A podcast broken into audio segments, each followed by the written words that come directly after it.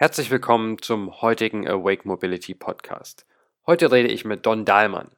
Don ist einer der führenden Automotive und Mobility Influencer und Journalisten in Deutschland.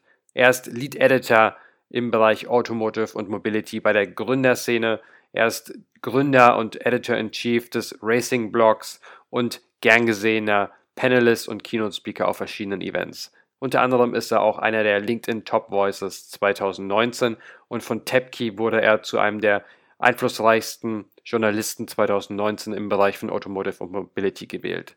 In dem heutigen Podcast spreche ich mit Don über die großen Trends der Mobilitätsbranche, da er sich ja mit allen möglichen Bereichen beschäftigt. Wir reden über das traditionelle Geschäftsmodell der Automobil-OEMs, über Daten-Ownership und viel mehr. Also sei gespannt und viel Spaß dabei.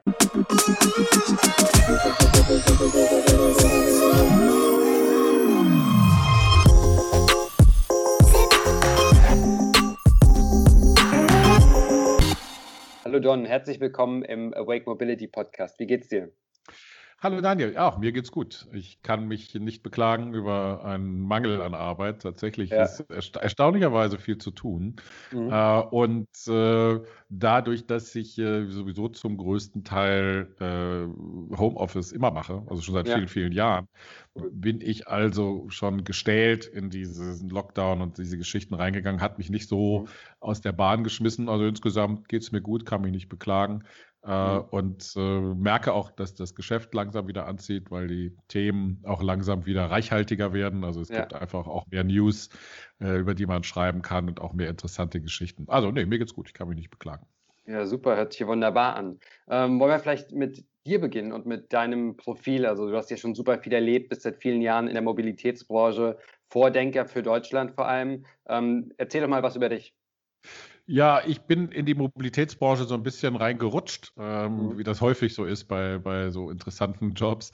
Ja. Ähm, ich komme eigentlich aus einer ganz anderen Ecke, ähm, mhm. die ich früher mal gemacht habe, war mal in der Musikindustrie lange und habe danach, äh, nachdem das mit der Musikindustrie oder die Digitalisierung der Musikindustrie dann halt diese so schwer ähm, beschäftigt hat, beziehungsweise dass sie dann so weit nach unten ging, äh, habe ich was Neues gesucht und dann kam eben die äh, Autoindustrie auch, weil ein Interesse da war ähm, bei, oder ein Interesse an Autos einfach da war. Mhm. Und äh, jetzt mache ich das seit 2007 und beschäftige mich seit, also seit 2005 bin ich äh, bei der Gründerszene. Da habe ich eine wöchentliche Kolumne, die ich schreibe, aber auch Interviews mache und andere Geschichten ja. ähm, als Freiberufler und äh, ja, äh, versuche einfach so diesen Schritt, den Wandel, den Verkehrswandel ein bisschen zu begleiten, also journalistisch zu begleiten und darauf hinzuweisen, ähm, auch so im Bereich, was die Industrie denn machen muss oder in welche Richtung sie gehen muss.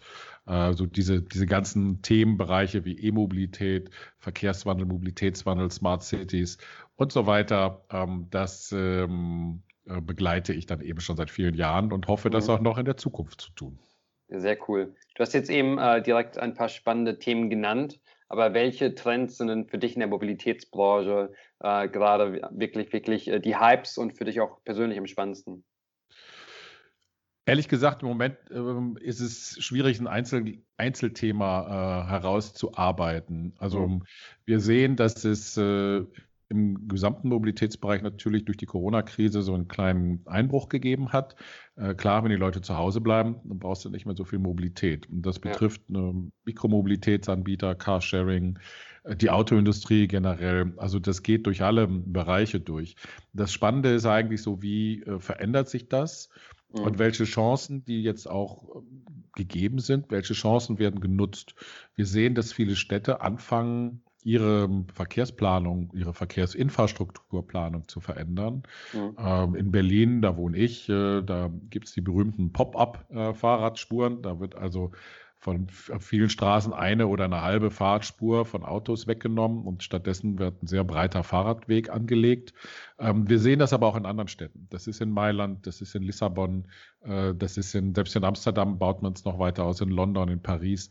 Das ist ein allgemeiner Trend und das ist eine ganz spannende Entwicklung, denn offensichtlich nutzen die Kommunen jetzt die, dieses, dieses, Momentum, was wir im Moment haben, diese Pause in der Mobilität so ein bisschen dafür aus, dass sie halt ähm, das Auto ein bisschen zurückdrängen, nicht komplett. Mhm.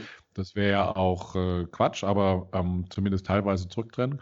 Und andere Verkehrsteilnehmer wie eben Fahrradfahrer, Fußgänger und die, auch die Mikromobilität eben größeren Raum einnimmt.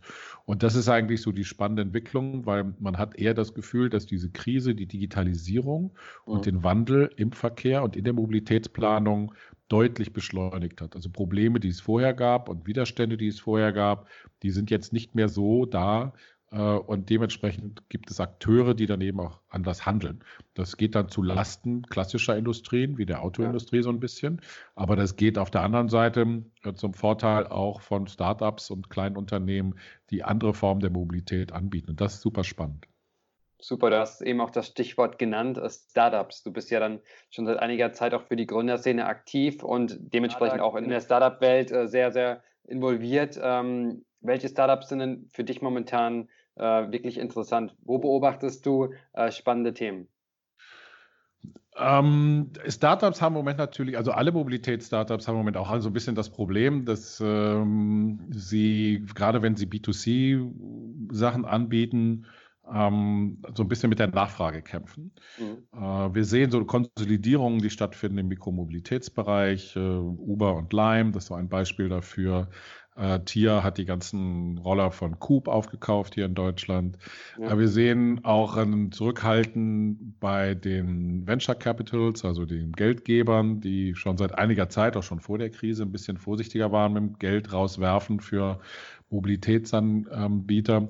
Für Startups ist das im Moment, also die das machen, ist ein bisschen schwieriger. Im B2C-Bereich ist es, äh, im B2B-Bereich ist es ein bisschen anders. Mhm. Gerade im Bereich zum Beispiel Flottendienste. Da gibt es einige Startups, die ähm, sich da breit gemacht haben und neue Systeme anbieten.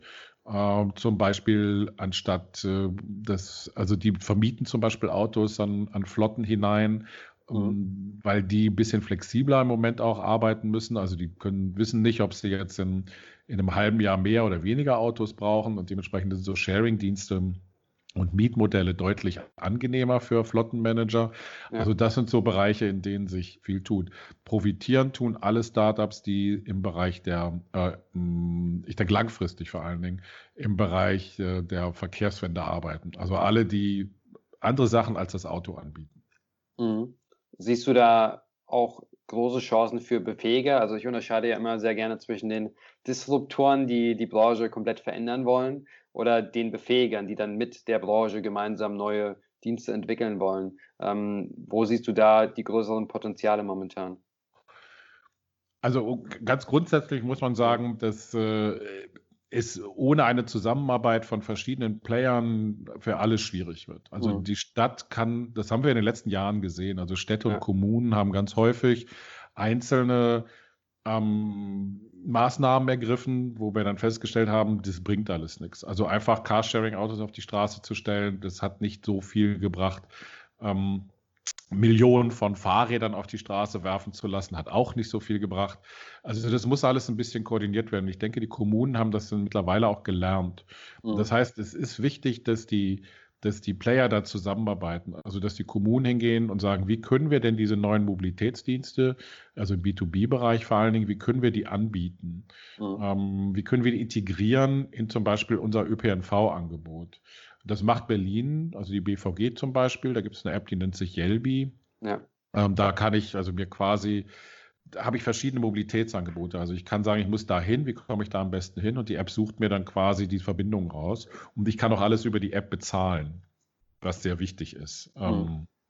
Und dies, diese Geschichten, also diese, ähm, diese, dieses integrierte äh, Modell, ähm, ist, oder andersrum schwieriges deutsches Wort, integrierte Multimod multimodale Modell. Oh Gott, ja. Ähm, das ist, das ist, glaube ich, etwas für die Zukunft. Und das ist etwas, wo, wo alle Player halt ein bisschen zusammenarbeiten müssen. Mhm. Aber ich sehe halt eine Bewegung, dass das passiert. Das siehst du auch in, in anderen Ländern, wo, wo ähnlich nachgedacht wird. Infrastrukturausbau ist das eine, aber auch das äh, Einbinden dieser Modelle in, in, die, ähm, in die Verkehrsplanung ist was anderes. Mhm. Denkst du dann, es gibt eine Mega-Plattform für jede Stadt oder für jedes Land im Endeffekt, wenn alles äh, in einer Metaebene oder auf einer Metaebene dann kombiniert wird? Ich bin sehr skeptisch, was Meta-Plattformen angeht. Ich äh, hm. verfolge das leidige Thema E-Ticket bundesweites äh, ja. öffentlichen Nahverkehr seit vielen Jahren. Und da gibt es bis heute nichts. Äh, die Deutsche Bahn hat immerhin, wenn man den DB-Navigator benutzt, äh, da kann man, wenn man in der Stadt ist, nicht in allen, aber in einigen Städten kann man tatsächlich auch Tickets kaufen für den Nahverkehr. Das habe mhm. ich auch erst äh, voriges Jahr oder vor zwei Jahren rausgefunden. Aber es gibt immer noch kein E-Ticket. Das heißt, so bundesweite Plattformen äh, wird es sicherlich in dem Fall nicht geben. Das ist in föderalen Staaten auch, auch ziemlich schwierig. Andere ja. Länder die vielleicht zentralistischer organisiert sind, haben da äh, oder eine bessere äh, Basis für und auch vielleicht kleiner sind, haben eine bessere Basis für.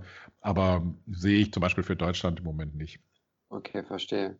Ähm, da du ja auch in vielen äh, Themen sehr bewandert bist, würde ich ganz gerne hin und her springen. Ja, ähm, das, das nächste Thema, was mich super interessiert, ist äh, Apple und Tesla. Du redest ja auch viel über die beiden Unternehmen. Glaubst du oder denkst du, Apple sollte Tesla kaufen? Ja, ich glaube, der Zug ist abgefahren. Ähm, das hätten sie vor ein paar Jahren machen sollen. Äh, ja. Habe ich auch tatsächlich mal eine Kolumne darüber geschrieben, vor zwei oder drei Jahren, ähm, dass Apple oder dass, dass Tesla eigentlich so ein Idealding für, für Apple ist. Ja. Äh, die Frage ist, was Apple will. Und ich habe, es gab ja mal die, die Gerüchte, dass Apple auch ein eigenes Auto baut und so. Ich war da immer sehr skeptisch. Ähm, was Apple im Moment macht, die testen autonomes Fahren und sie, sie bauen auch ihren Softwarebereich aus. Irgendwas läuft da im Hintergrund, also sie machen irgendwas. Mhm. Aber ähm, was genau Apple davor hat, ist auch nicht, mir nicht so richtig klar. Ich kann mir gut vorstellen, dass sie halt so eine Art Infotainment-Software entwickeln, die sie dann auf dem Markt anbieten werden. Ja. Ähm, das mag vielleicht dann für einige Hersteller ganz interessant sein, sowas dann anstatt eine eigene Entwicklung, die sehr viel Geld kostet, dann einzubauen. Äh, was Tesla angeht, ich glaube, die sind auch die großen Gewinner der, der momentanen Krise. Also mhm. zum einen stehen sie sowieso äh, gut da.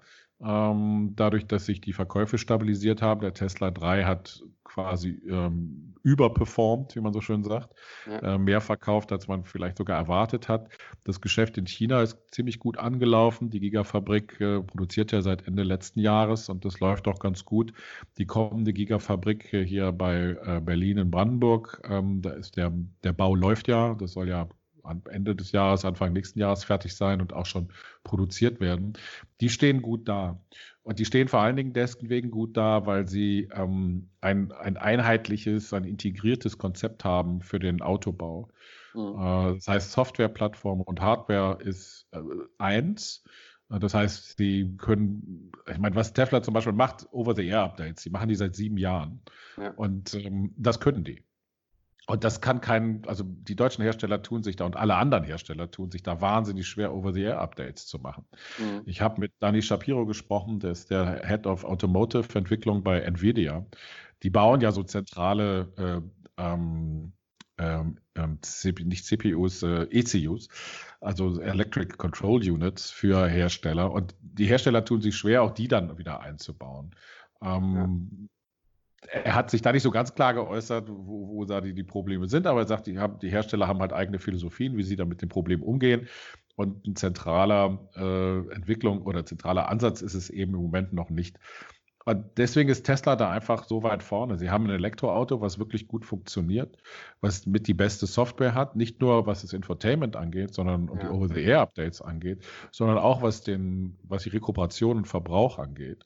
Mhm. Ähm, da ist Tesla ist weiterhin führend. Sie haben die größte Reichweite, also die, von den E-Autos, wenn man die größeren kauft. Äh, die Preise sind eigentlich ganz okay. Ähm, damit, da, da, passt einfach alles. Mhm. Und deswegen stehen die, deswegen stehen die wirklich gut da und werden auch die, die großen äh, Gewinner dieser Krise sein, weil sie die einzigen sind, die eben dementsprechend im Moment noch Autos anbieten, ähm, die für Normalverbraucher ähm, tatsächlich auch brauchbar sind. Und sie haben ihr eigenes Ladenetz, darf man ja auch nicht vergessen. In der Tat. Also ja, von daher stehen die ziemlich gut da. Und mhm. äh, ich gehe mal davon aus, dass zumindest in den nächsten ein, zwei Jahren die Zahlen für Tesla auch noch weiter nach oben gehen werden. Die Autoindustrie wird gegenhalten irgendwann. Und da werden äh, sicherlich gute Modelle kommen und dann wird das Rennen enger werden. Aber im Moment haben die gute Chancen, ihre führende Position weiter äh, auszubauen. Okay. Ist denn Software oder Hardware wichtiger in Zukunft in der Automobilbranche? Es ist beides. Also mhm. Wir, sehen das, ich sage immer, man muss sich angucken, was Apple macht. Ja. Ähm, Apple baut Laptops und, und, und iPhones und äh, sie haben im Grunde genommen angefangen, alles selber zu machen. Also sie haben einen eigenen Chip, den sie einen, auf den sie setzen, jetzt bei den MacBooks noch nicht, aber bei den iPads und bei den iPhones. Ähm, und sie haben, dann bauen sie darum die eigene Software, das passt alles. Mhm. Aber ich brauche zum Beispiel in einem, in einem MacBook gar nicht so ein, äh, sage ich mal, Top-of-the-Line CPU da reinballern, damit das Ding schnell ist, ähm, einfach weil das ganze System, also Software, Hardware, sehr eng miteinander vernetzt ist und sehr eng miteinander äh, arbeitet. Ähm, und das ist bei, bei Tesla derselbe Fall. Also ich habe, äh, Tesla baut die Hardware selber, Tesla baut die Software selber. Und beides ist wichtig. Ich brauche die, ähm, die SOCs, also die, die CPUs und GPUs und alles, äh, was so dazugehört, also die, die Rechnereinheiten. Und ich ja. brauche Software dazu und die muss ich ja aufbauen auf dem, was ich da an, an Hardware habe. Für die Autoindustrie ist es schwieriger. Die haben, kaufen das ein. Also sie mhm. kaufen sich irgendeinen Chip ein, auf den sie dann halt eine Software anpassen müssen. Das ist eben deutlich komplizierter, als, als wenn ich sage, ich habe die Hardware oder ich will diese Hardware-Struktur ähm, haben oder Architektur haben, weil ich das äh, umsetzen will im Softwarebereich. Also das, das ja. passiert dann auch besser.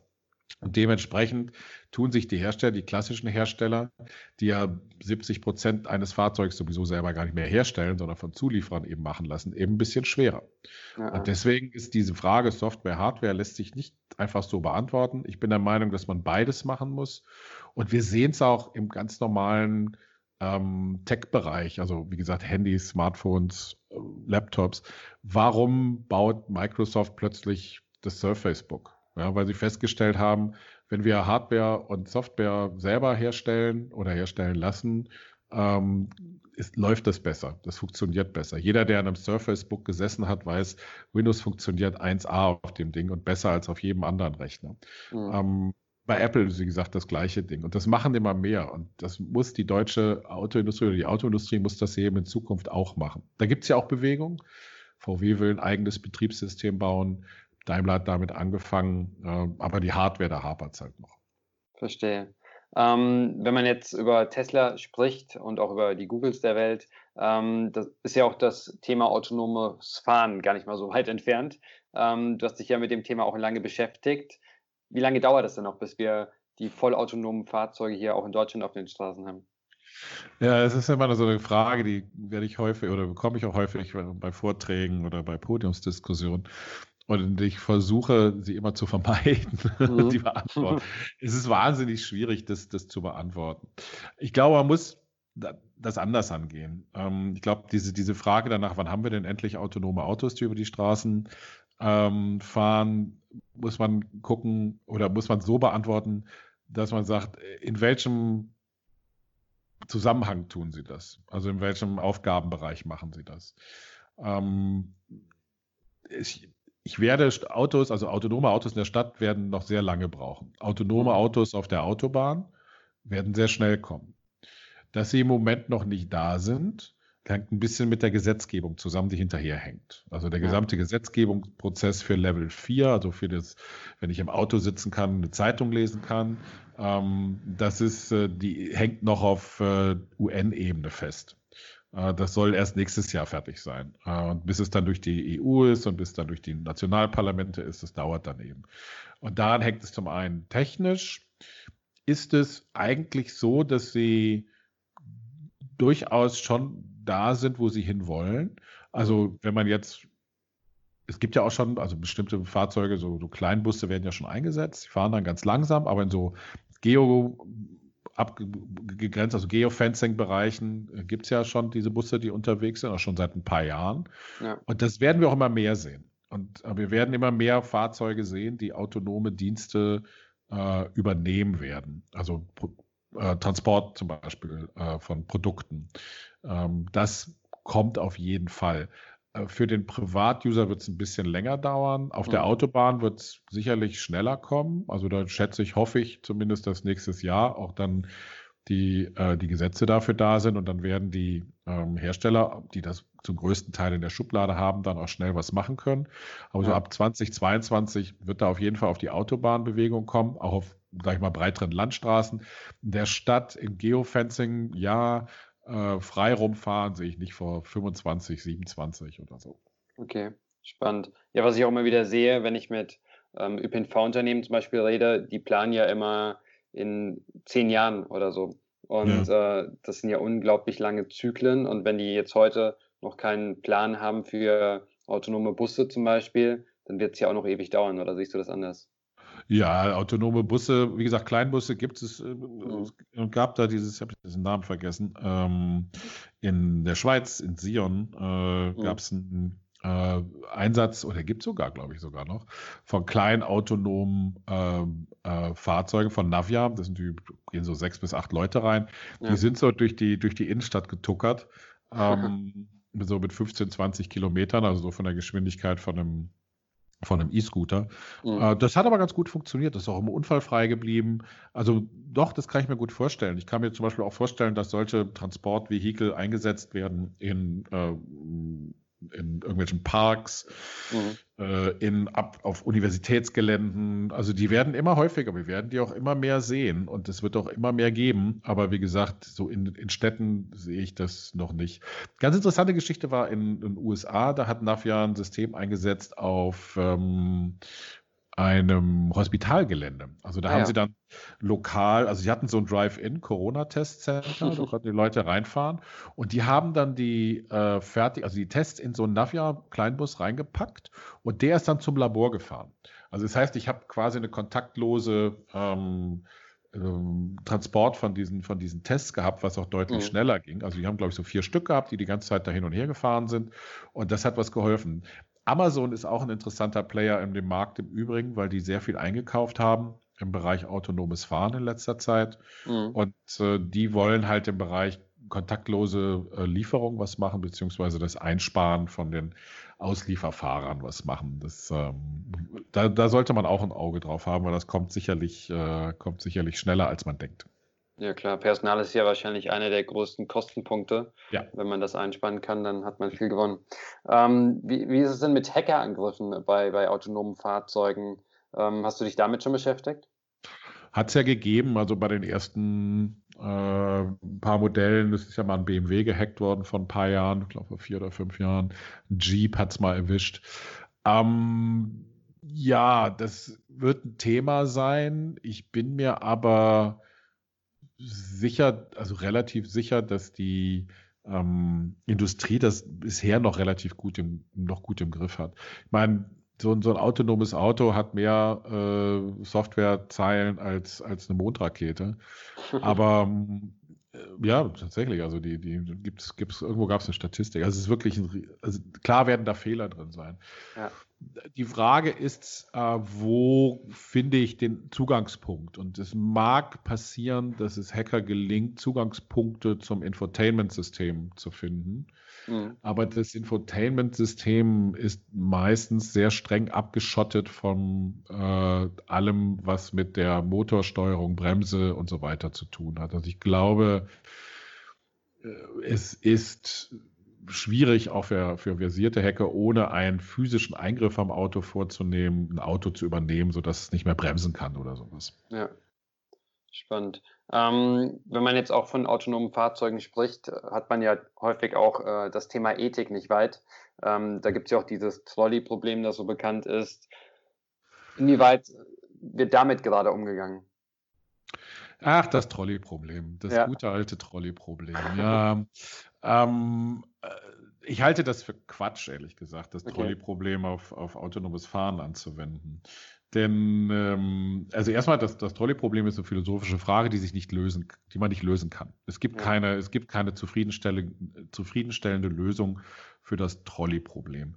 Das zweite ist, ähm, vielleicht sollen wir es kurz erklären, das Trolley-Problem. Ja, ne? also das, äh, äh, das ist, bezieht sich im Grunde genommen auf ein Gedankenmodell. Du hast äh, einen Zug und äh, der rast auf eine Menschengruppe zu. Du hast aber die Möglichkeit, eine Weiche umzustellen. Dann fährt er auf ein Nebengleis und dann fährt er in eine deutlich äh, kleinere Gruppe von Menschen. Eine Entscheidung ist jetzt, in welche Gruppe fährt er rein? Fährt er in die große Gruppe oder fährt er in die kleine Gruppe rein? Das ist äh, nicht lösbar. Da gibt es unterschiedliche philosophische Modelle, wie man damit umgehen kann und so. Aber tatsächlich ist dieses Problem nicht lösbar, äh, vor allen Dingen gerade nicht nach Paragraph 1 Grundgesetz, ähm, Würde des Menschen ist unentastbar, äh, kann man das nicht lösen.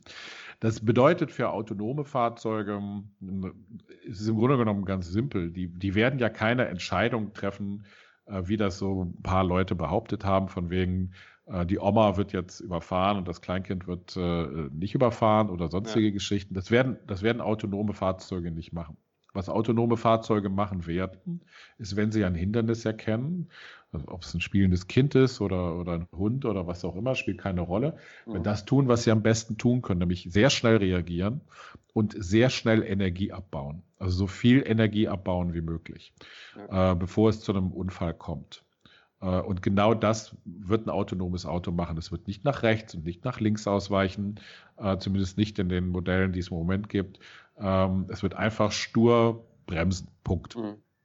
Und es wird auch keine Entscheidung treffen, was jetzt umfährt und was es nicht umfährt und ob der Fahrer nun überleben soll oder nicht überleben soll. Das kann das Auto auch gar nicht entscheiden, weil das Auto die Konsequenzen, äh, also die, die Software kann die Konsequenz, die moralische Konsequenz seiner Entscheidung ja gar nicht ähm, treffen. Ich nehme immer das Beispiel bei meinen Vorträgen, weil die Frage kommt auch immer häufig. Ja. Ähm, ich habe jetzt einen Fußgängerüberweg und da ist ein kleines Kind und äh, was zum Fahrrad drüber geht und da ist gleichzeitig ein 90-jähriger alter Rentner, der da drüber läuft.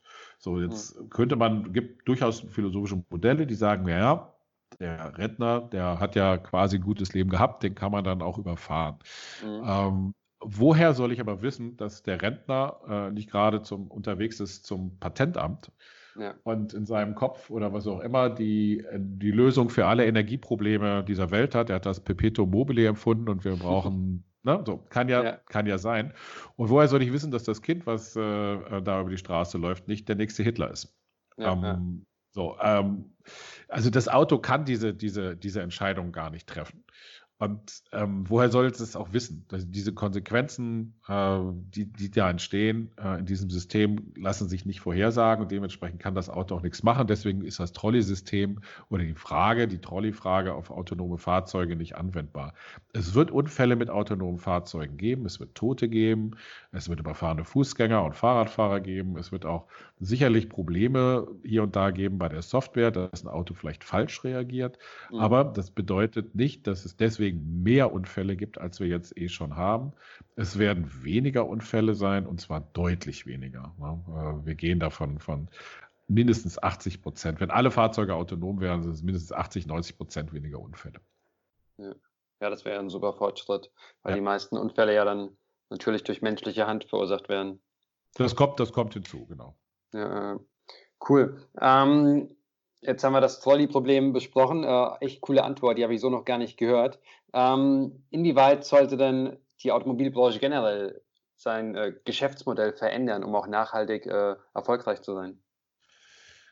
Das ist eine gute Frage. Ähm, das ist ein Thema, was ich auch so seit einem Jahr im Kopf habe, wo ich auch schon mit ein paar Herstellern darüber gesprochen habe. Mhm. Das klassische Geschäftsmodell des Herstellers, also ich verkaufe ein Auto oder jemand kommt in den Laden rein, kauft ein Auto, überweist mir das Geld und fährt dann vom Hof. Das gibt es eh nicht mehr. Ähm, 60, 70 Prozent aller Fahrzeuge, äh, die äh, verkauft werden, bleiben mehr oder weniger im Besitz der Hersteller, gehen dann halt an die Herstellerbank. Ähm, und da gibt es dann halt einen Kredit oder ein Leasing oder sonstige Geschichten. Ähm, ich glaube, die Hersteller müssen neue Modelle entwickeln. Ich glaube, dass wir flexiblere Mobilitätsangebote brauchen und die müssen von den Herstellern kommen. Das bedeutet äh, Abo-Sharing-Modelle. Äh, auf der, Im Land, wenn ich auf dem Land wohne, werde ich immer noch mein Auto brauchen und das werde ich jeden Tag brauchen und da kann ich mit dem Sharing-Modell nichts anfangen. Aber in der Stadt schon. Warum soll das Auto sieben Tage die Woche rumstehen äh, und ich fahre nur einmal die Woche irgendwie in den Supermarkt und gehe einkaufen, ja. ähm, dann steht das Auto sechs Tage die Woche rum. Was kann ich mit dem Auto in der Zwischenzeit machen? Warum das nicht in eine Sharing-Flotte einbinden? Ne? Also, dass es dann halt sechs, sechs Tage lang ähm, vermietet ist und ich dadurch entweder Geld einnehme oder Geld spare oder wie auch immer. Ich denke, dass sie da viel dran arbeiten müssen, ähm, und dass sie viel mehr neue Modelle entwickeln müssen und dass es auch sehr nötig ist, das zu tun. Denn wie gesagt, das klassische Modell, das wird nicht mehr funktionieren. Das ist ähnlich wie in der Musikindustrie damals. Ja? CDs das, ne? wollte irgendwann auch keiner mehr kaufen. Sie haben alle bei, bei iTunes ihre Musik gehört. Mhm. Ja, gutes Beispiel. Was hältst du denn von Produkten oder Services, die in benachbarten Feldern entwickelt werden? Also dass man als Automobilhersteller keine Autos äh, baut, sondern über digitale Services oder sowas äh, Geld macht. Halte ich für wichtig. Mhm. Ähm, da gibt's, also gab es in den letzten fünf Jahren viel Bewegung in die Richtung, aber es gibt jetzt bei einigen Herstellern auch eine Gegenbewegung, die sagen, nee, wir sind doch Blechbieger und dabei bleiben wir. Mhm. Äh, ich glaube, dass digitale Services auch im Bereich des, der Mobilitätsangebote äh, extrem wichtig sind. Ähm, und dass äh, das auch als in Zukunft für die, für die Hersteller eine sehr wichtige Einnahmequelle sein wird. Denn mhm ich glaube, dass wir das Peak-Auto ein bisschen erlebt haben. Also sie werden nicht mehr Autos noch verkaufen, sondern eher weniger, vor allem in Europa und in den USA auf den gesättigten Märkten. Ja. Ähm, in China und den Schwellenländern wird es natürlich noch ein bisschen nach oben gehen. Das wird das ein bisschen äh, kaschieren, aber grundsätzlich sind die Markt Märkte irgendwann gedeckelt. Und das heißt, da müssen neue Geschäftsmodelle her. Und das kann nur sein, äh, indem man äh, halt digitale Geschäftsmodelle anbietet. Ja, äh, inwieweit macht denn äh, das Mindset der Entscheider da auch äh, viel aus. Äh, hat das einen großen Einfluss, weil häufig habe ich es auch in der Vergangenheit gehört, wo dann Unternehmen gesagt haben, ja, wir sind Automobilbauer oder Hersteller und kein Mobilitätsdienstleister. Wenn du eben ein Dienstleister bist äh, für die Mobilität, dann hast du natürlich ganz viele andere Möglichkeiten, die als Automobilhersteller vielleicht gar nicht so in deinem Kopf sind. Ähm, das ist ja eine Mindset-Frage, oder? Ja, das Mindset oder die, die Einstellung äh, von vielen Menschen im, im Management von, von Herstellern, ich spreche auch mit vielen, da bin ich manchmal sehr erschrocken.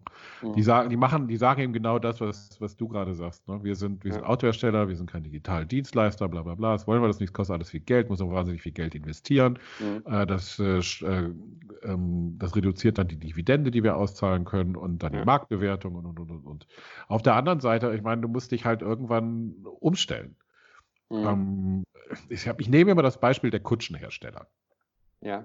Das ist ein bisschen jetzt weit hergeholt, also nicht weit hergeholt, aber es ist ein bisschen mhm. zurückliegend, weil es gab in Deutschland um 1900 150 oder 170 äh, angesehene große Kutsch, Kutschenhersteller. Mhm. Die konnten, also die wussten genau, wie man eine Kutsche herstellt an allen möglichen Größen, zum Transport, äh, zum bequem Reisen, zu sonstigen Geschichten. Die wussten also genau, was sie machen müssen, damit Leute ähm, bequem von A nach B kommen. Das Einzige, was sie hätten machen müssen, äh, wäre zu Gottlieb Daimler zu gehen und zu sagen, du hast da so einen Motor gebaut, ähm, bau uns doch mal sowas zusammen. Also bau uns doch den Motor und wir packen den vorne an unsere Kutsche dran. Ja. Das haben die nicht gemacht die haben sich immer dagegen gewehrt. Da gibt es äh, hübsche Bücher drüber auch äh, aus, den, aus den frühen Zeiten der, der Automobilbranche. Und von diesen 170 äh, Kutschenherstellern gab es 30 äh, Jahre später, nee, 40 Jahre später noch zwei. Wow. Und das ist exakt, also das, das Mindset der Kutschenhersteller war halt, das brauchen wir nicht. Niemand wird, mhm. niemand wird ein Auto kaufen das ist laut, das ist schmutzig, äh, macht Krach, äh, damit ich kann, komme damit auch nicht weiter, weil äh, ich Benzin muss ich an der Apotheke kaufen damals, äh, etc. etc. vor 100 Jahren mhm. oder vor 120 Jahren. Aber jetzt, ähm, aber das hat sich dann eben sehr schnell eben verändert, weil sich eine komplett andere Industrie darum entwickelt hat. Und diese Industrie war dann die Ölindustrie, die erkannt hat, dass man eben plötzlich wahnsinnig viel Geld machen kann, indem man Benzin verkauft. Ja. Und das findet so ein bisschen natürlich jetzt auch im digitalen Markt statt. Ne? Also wir wissen, äh, der, der alte, ein bisschen abgenudelte Satz, ähm, Daten sind das neue Öl, mhm. der gilt natürlich auch. Und deswegen sind Google und Apple und alle, wie sie heißen, ja auch sehr aktiv in diesem, in diesem Bereich äh, der Mobilität. Und wenn die Manager nicht lernen, dass sie, ein, dass sie ihren Konzern umbauen müssen, und mhm. auch mal den, den, den Shareholdern sagen müssen, wir müssen jetzt zwei, drei Jahre massiv investieren. Das bedeutet auch ein Cut in der Dividende. Aber ja. am Ende verdient ihr doppelt so viel, weil wir mehr Geld verdienen mit digitalen Diensten als mit dem eigentlichen Kerngeschäft, was wir im Moment noch haben. Ähm, Unternehmen, das das macht, wird profitieren. Unternehmen, die das nicht machen, die werden nach und nach verschwinden. Absolut. Du hast eben gesagt, Daten sind das neue Öl. Wem gehören denn die Daten im Auto, die dann entstehen durch die, Fahr durch, durch die Fahrt?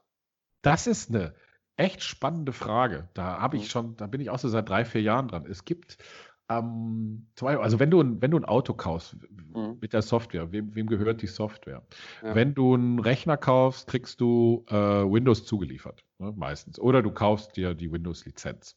Du Ja. kaufst aber keine Software-Lizenz, wenn du das Auto kaufst. Das Auto gehört dir nicht. Es gibt das Beispiel von John Deere, das ist ein Hersteller von Traktoren.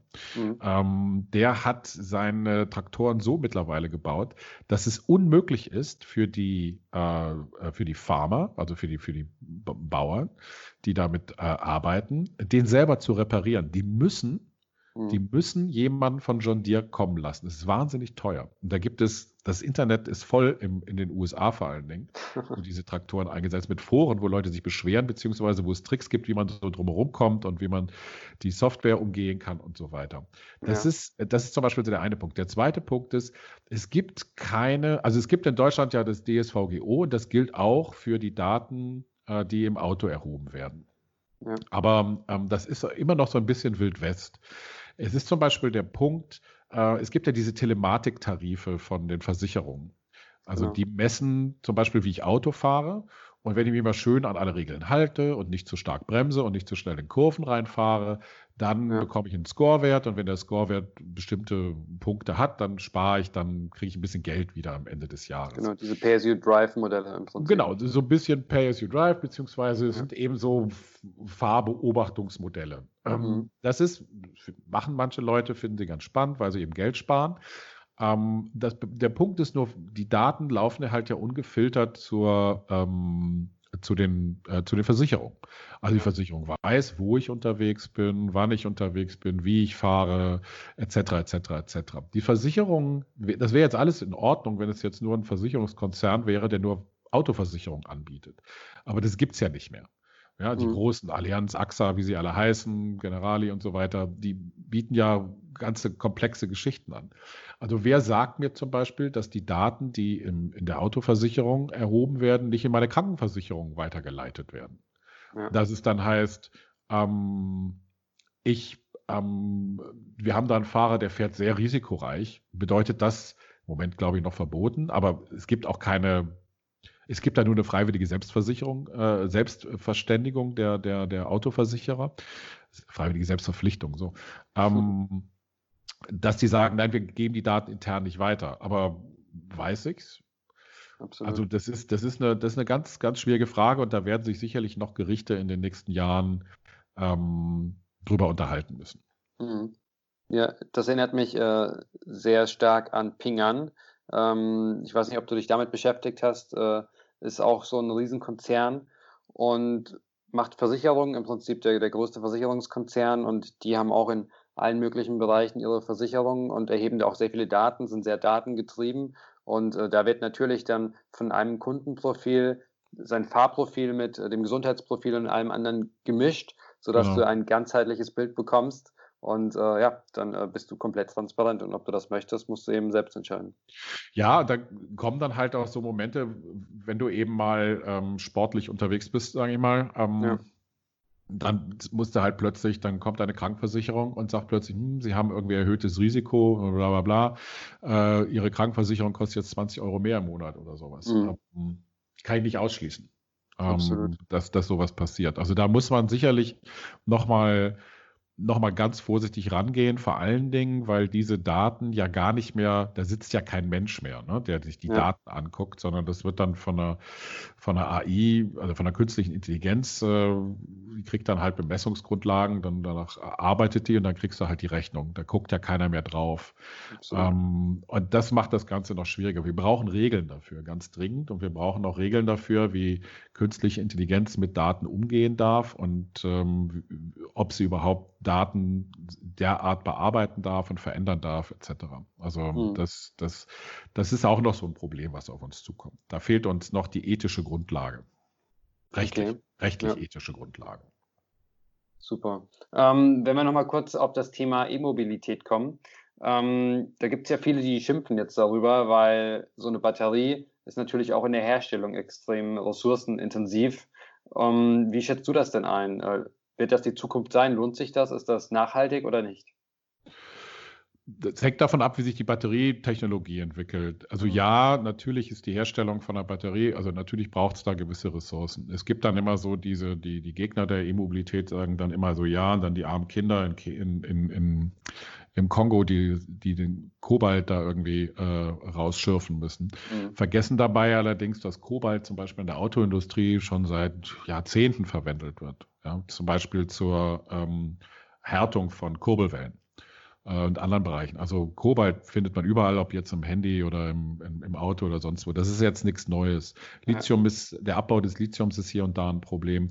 Viele Hersteller haben auch mittlerweile reagiert und äh, fördern ihr Kobalt oder kaufen ihr Kobalt äh, in anderen Ländern ein. Also BMW zum Beispiel kauft, glaube ich, gar nichts mehr im, im, Kongo ein, sondern in Australien und in Marokko.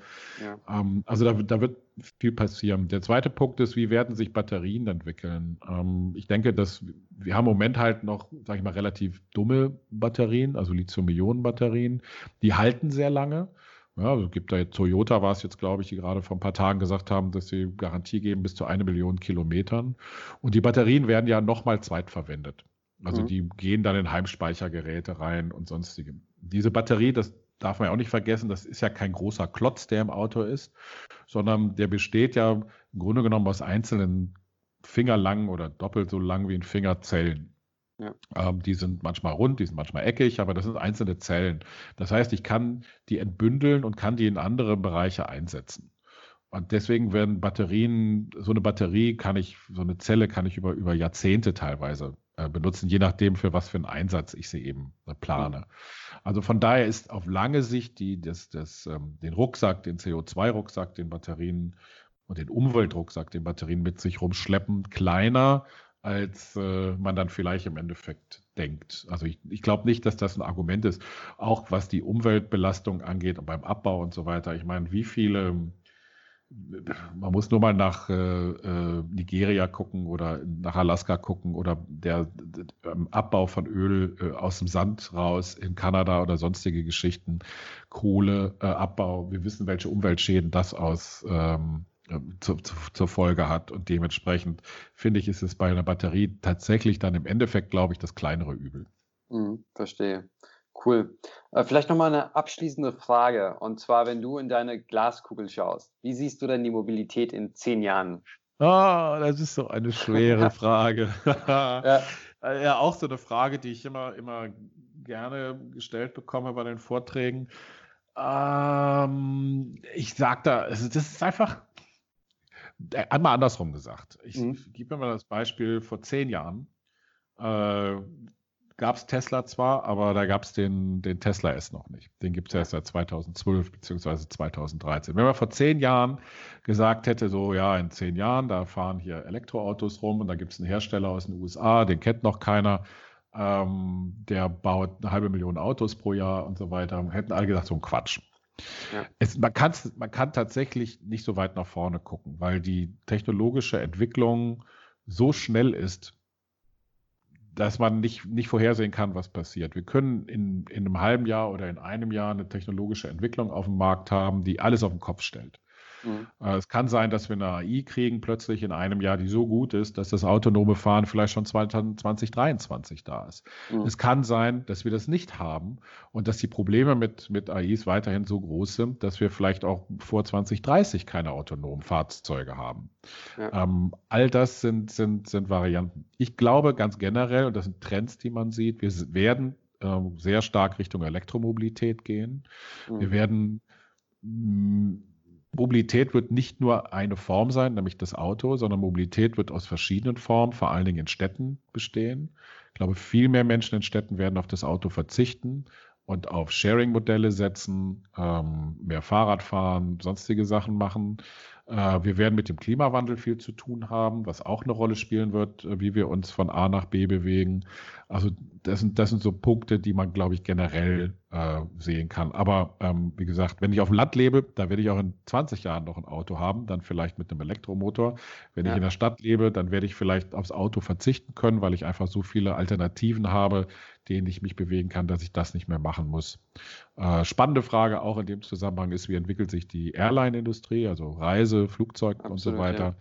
Ähm, das ist nochmal ein ganz anderes Thema, aber auch da sehe ich, ähm, müssen wir mal abwarten, wie sich das so nach Corona entwickelt und welche Entwicklungen es da auch technologisch gibt im Bereich Biofuels also, ähm, und, und Elektro- bzw. Wasserstoffantriebe. Da ist ja viel in Bewegung. Mhm. Ja, cool. Du, Don, vielen, vielen Dank für deine Einblicke in die Mobilitätswelt. Ähm, hat mir super viel Spaß gemacht. Wenn jetzt die Leute sagen, sie wollen dich als Speaker, als Panel-Teilnehmer, was auch immer, äh, gerne bei sich haben, wie können sie denn am besten mit dir Kontakt aufnehmen? Äh, das geht über diverse soziale Plattformen. Man findet mich bei LinkedIn unter dondalmann.de. Ja. Am einfachsten geht es aber natürlich auch über meine Webseite www.dondalmann.de. Da ist dann auch ein, eine E-Mail-Adresse. Man kann auch direkt schreiben unter don.dondalmann.de. Ähm, also einfach per Mail ähm, mich kontaktieren oder auch einfach anrufen. Telefonnummer ist auch vorhanden.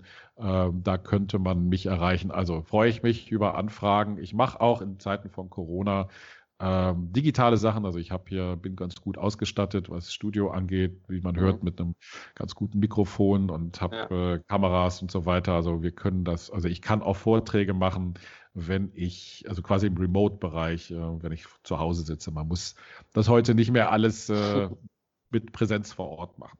Was ja. ich gar nicht so schlecht finde im Übrigen. Absolut, ja, das ganze Hin- und Herreisen ist ja auch aufwendig. Ja, richtig. Cool. Super. Jawohl, dann vielen lieben Dank dir. Ähm, ich freue mich schon auf deine nächsten Artikel, die ich dann lesen werde. Und ähm, ja, vielleicht äh, sehen wir uns ja dann auch mal den nächsten in Berlin äh, in Person. Das würde mich freuen. Vielen Dank für die Einladung. Wünsche allen Hörern äh, auf jeden Fall äh, äh, gutes Gelingen, was Arbeit angeht und vor allen Dingen gute Gesundheit. Jawohl, mach's gut. Vielen Dank. Ciao. Bis bald. Ciao.